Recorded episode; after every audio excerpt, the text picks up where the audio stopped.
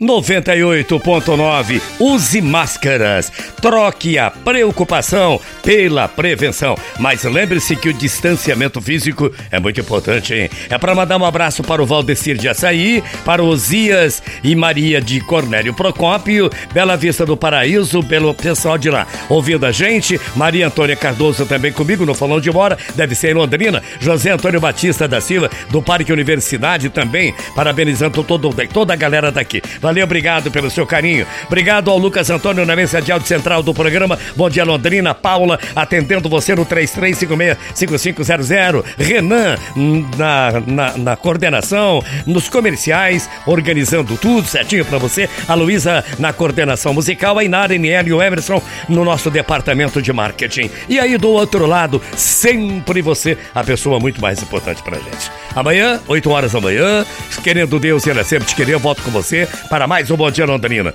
Fiquem com Deus que eu vou com ele, que você tenha uma excelente tarde de quarta-feira, que o grande arquiteto do universo proteja você e sua família e um tríplice fraterno abraço para você, para você e para você, naturalmente. Mensagem final com Alcir Ramos. Você lembra da história do pato? Havia um menininho que visitava seus avós em uma fazenda. Deram para esse menininho um estilingue para que ele fosse brincar no mato e se divertir um pouquinho.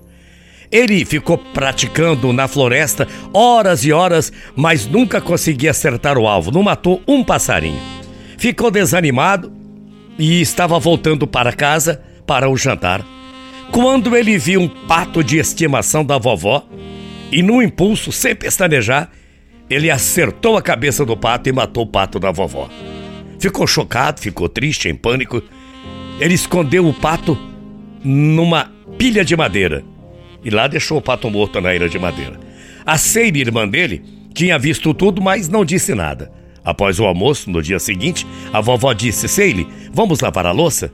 A Seile disse: Não, vovó, o Johnny me disse que queria ajudar muito na cozinha. Em seguida, ela sussurrou no ouvido do irmãozinho: Lembra-se do pato? Assim o Johnny lavou os pratos. Mais tarde naquele dia, quando a vovó perguntou se as crianças queriam ir pescar, a vovó disse: Desculpe, mas eu preciso da Seile para me ajudar a fazer o jantar. A Seile deu um sorriso e disse: Eu vou, vovó, porque o Johnny me disse que queria ajudar no jantar. Novamente ela foi lá e sussurrou no ouvido do irmãozinho: Escuta, você está lembrando da história do pato? Então, Sadie foi pescar e Johnny ficou para ajudar. Após vários dias, Johnny fazendo o trabalho da Sadie, ele finalmente não aguentava mais. Veio até sua vovó e acabou confessando que ele tinha matado aquele bendito pato. A vovó ajoelhou-se, deu-lhe um abraço e disse: Meu querido netinho, eu sei. Eu estava na janela e vi tudo. Mas porque eu te amo, eu te perdoei. Eu só estava me perguntando quanto tempo você iria deixar a sua irmãzinha Seile fazer de você um escravo.